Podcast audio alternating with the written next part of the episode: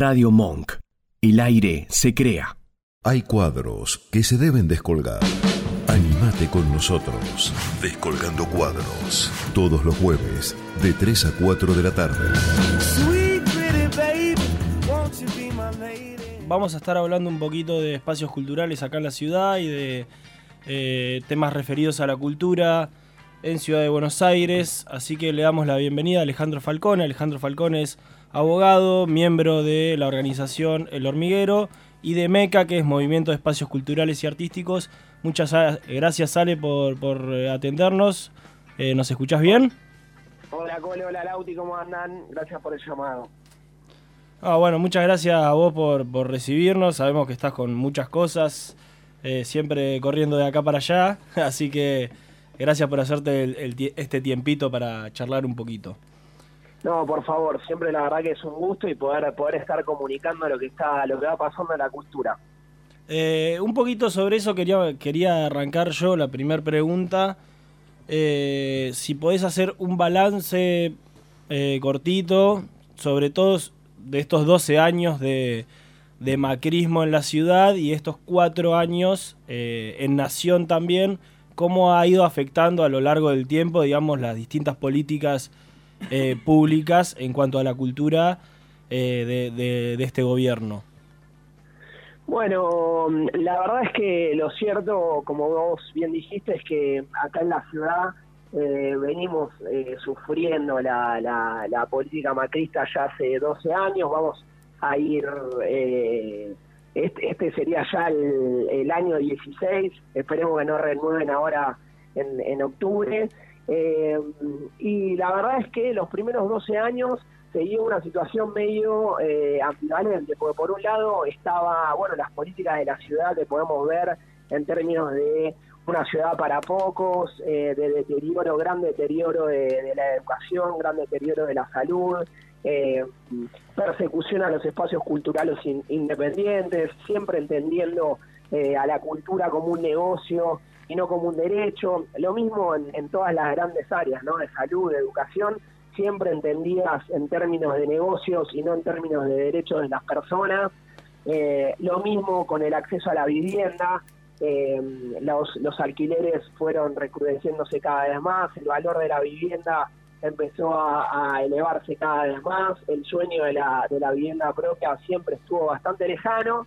Lo que sí pasaba es que durante los 12 años anteriores, eh, pese a estas situaciones que se dan en un gobierno local como, como el de la Ciudad de Buenos Aires, sí estamos al abrigo de un gobierno nacional que, bueno, hacía que el país creciera, que los derechos se ampliaran, que los sueldos fueran cada vez más, más elevados, que la gente pudiera tener cada vez más acceso a distintas formas de consumo.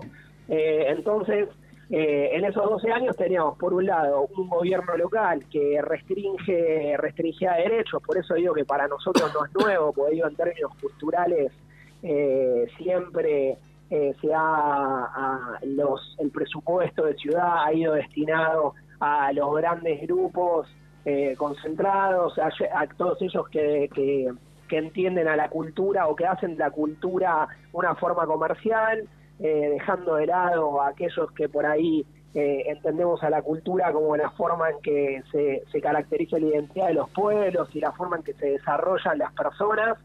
Eh, pero bueno, teníamos un gobierno nacional que por, por gracias al crecimiento ininterrumpido de 12 años, podíamos tener algunas, algunos accesos a determinados beneficios. Lo que sí pasó es que con estos últimos cuatro años, donde el gobierno de, Mauricio Macri se extendió a la provincia de Buenos Aires y se extendió a la nación, yo creo que básicamente lo que hemos visto o el resultado que estamos viendo ahora, eh, con, un final bastante bastante agónico, ¿no? Porque bueno, el dólar no para de subir, la situación eh, de la crisis no para de profundizarse. Me parece que es fruto de eh, haber llevado las políticas que sí veníamos viendo a nivel local a nivel nacional. ¿Qué son esto? Políticas neoliberales de concentración de riqueza, eh, que creen que beneficiando a algunos pocos es la famosa teoría del derrame, que beneficiando a algunos pocos eso va a hacer que el país crezca.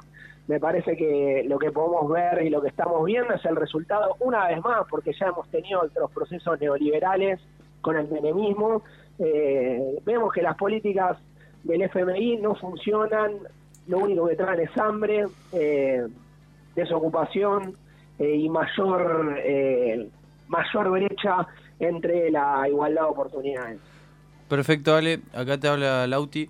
Ale, quería saber si has hablado con algún candidato a legislador de, la capital federal y si te, te, interesa lo que propone alguno de estos. Eh, no sé si me podés contar un poco.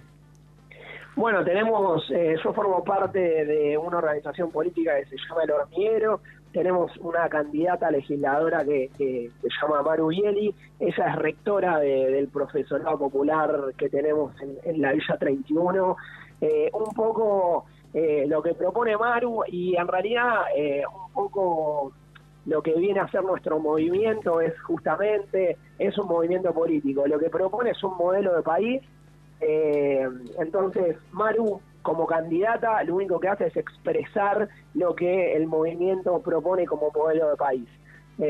nosotros creemos profundamente en, en, poder fortalecer el mercado interno, el poder fortalecer las pymes, en poder fortalecer de nuevo, poner plata en el bolsillo de las personas eh, y, que la economía crezca desde las bases que son las bases que nosotros entendemos y que Maru lo dice todo el tiempo, que son las bases del crecimiento, que es el movimiento trabajador, que somos todos los trabajadores y las trabajadoras de, Argentina, no así los, los sectores económicos concentrados que lo único que piensan es en, cuadruplicar, quintuplicar sus ganancias eh, y en, esas ganancias, ni siquiera esas ganancias reinvertirlas en el país, sino que sacarlas afuera en paraísos fiscales.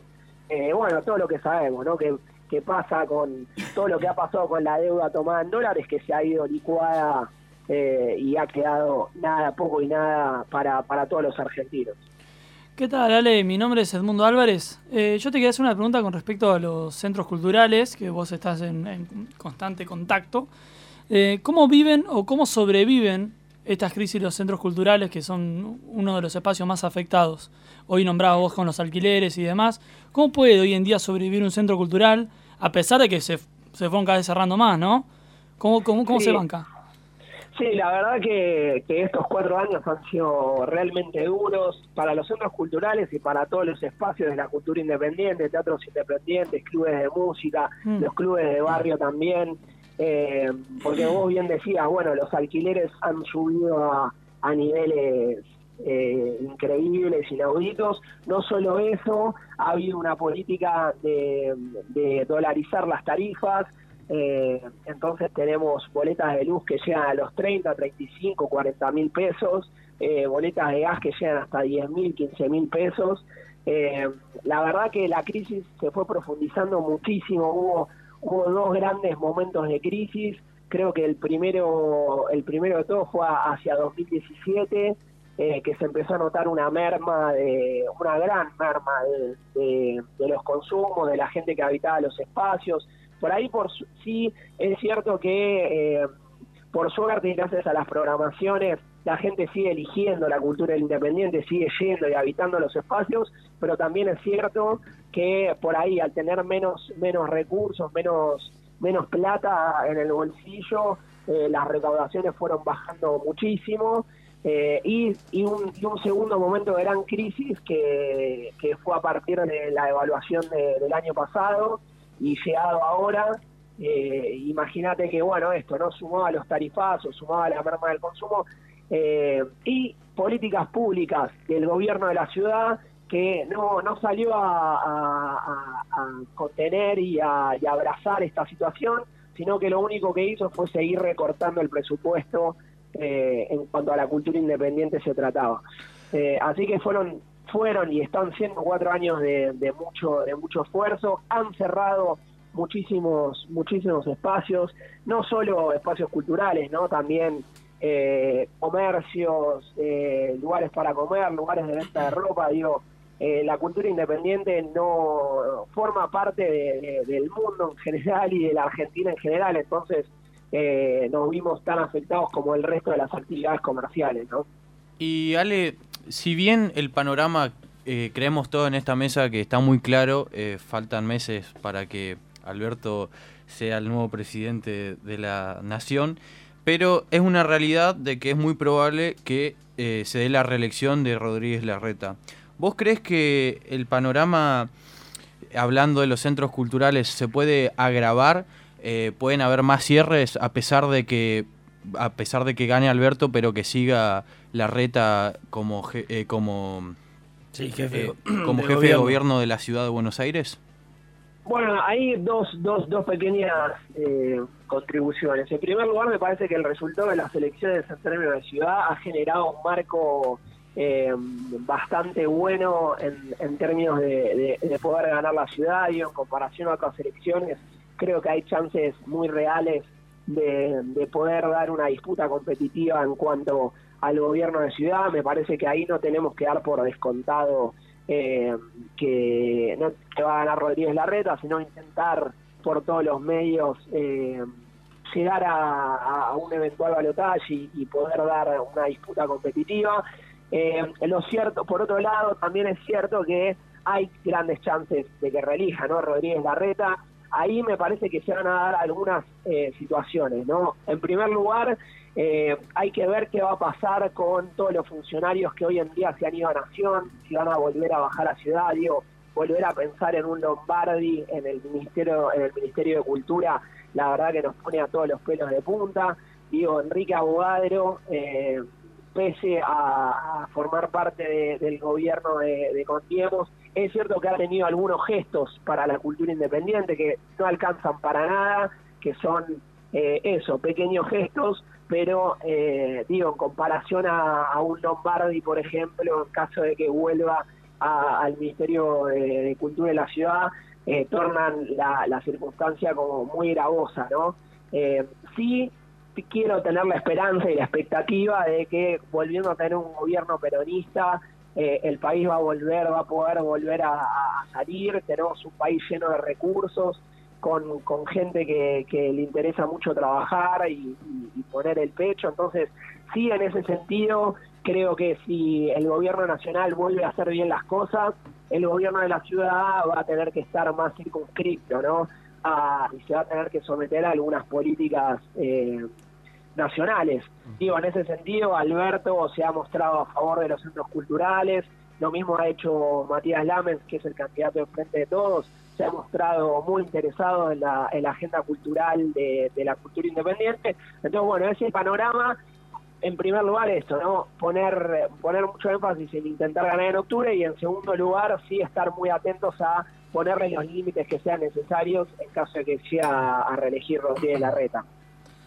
Eh, destacando lo, que comentaba Sale, eh, yo quería como comentar un poco también la importancia de los espacios culturales dentro de una sociedad obviamente que uno piensa como lugar de ocio, pero también es un lugar de encuentro para todos y todas eh, poder eh, estar en un mismo lugar con, mucha gente y disfrutar de un momento e intercambiar ideas, eso es muy importante y es lo que los espacios culturales, los espacios barriales, es lo que tiene. Ahí, ahí te puedes encontrar con los vecinos, con la gente que es del barrio, con la misma gente que le gusta distintas movidas que te gustan a vos.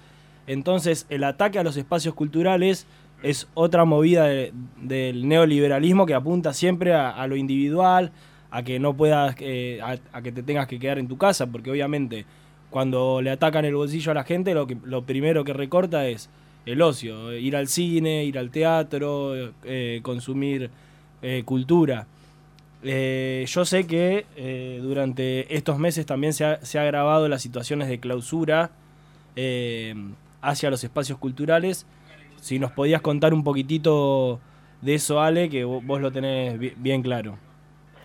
Sí, bueno, como en primer lugar, como vos bien decías, eh, lo cierto es que históricamente la ciudad de Buenos Aires ha sido caracterizada por la diversidad cultural, por la, por el encuentro de distintas culturas, por el encuentro de distintas expresiones artísticas y por eso es lo fundamental, ¿no? que la cultura esté presente, que esté fomentada y que no solo se fomente un tipo de cultura, que yo creo que a eso también eh, apela el neoliberalismo, ¿no? A una cultura bien homogénea, completamente dirigida al consumo, eh, viendo a las expresiones artísticas solo como forma de entretenimiento, cuando eh, en realidad tiene mucho que ver lo, lo, que decías vos, ¿no? Como eh, no es solo entretenimiento, sino también es fortalecimiento de vínculos solidarios, fortalecimiento de vínculos colaborativos, eh, de vínculos cooperativos, digamos, es, un, es una forma de encuentro, de, de, relacionarse con las personas, de poder también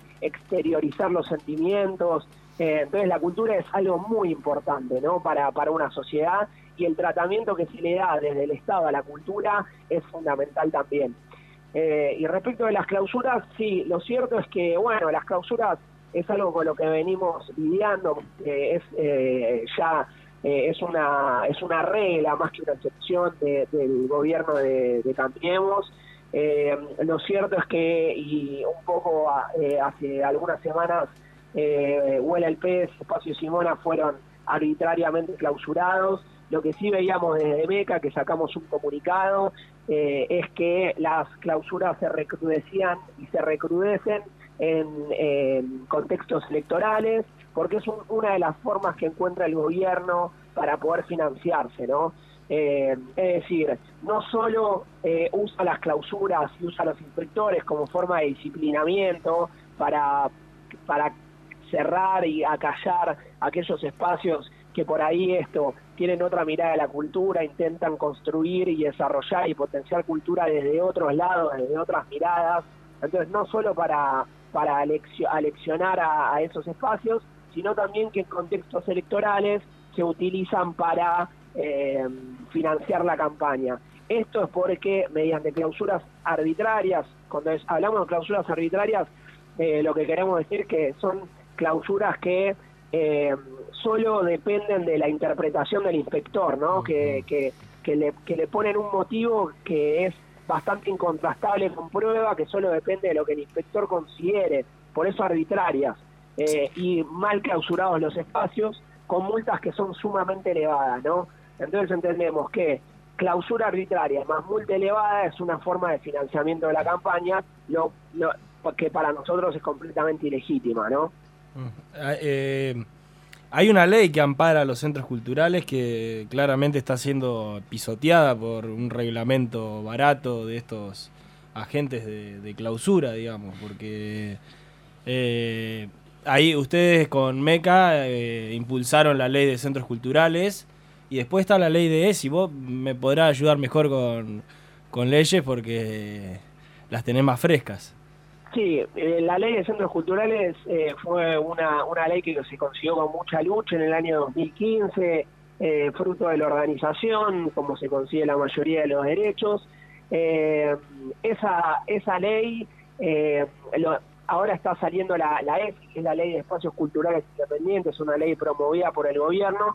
Lo cierto es que lo bueno que tiene la EFI es que toma mucho o casi todo de la Ley de Centros Culturales en, términos habilitatorios y eh, en términos de espacios culturales, que eso la verdad que, está bastante bueno, porque ya la, la Ley de Centros Culturales, fruto de la lucha, había logrado conseguir ampliar muchísimo eh, y bajar los requisitos habilitatorios y, bajar las dilaciones burocráticas. La ley ESI toma eso.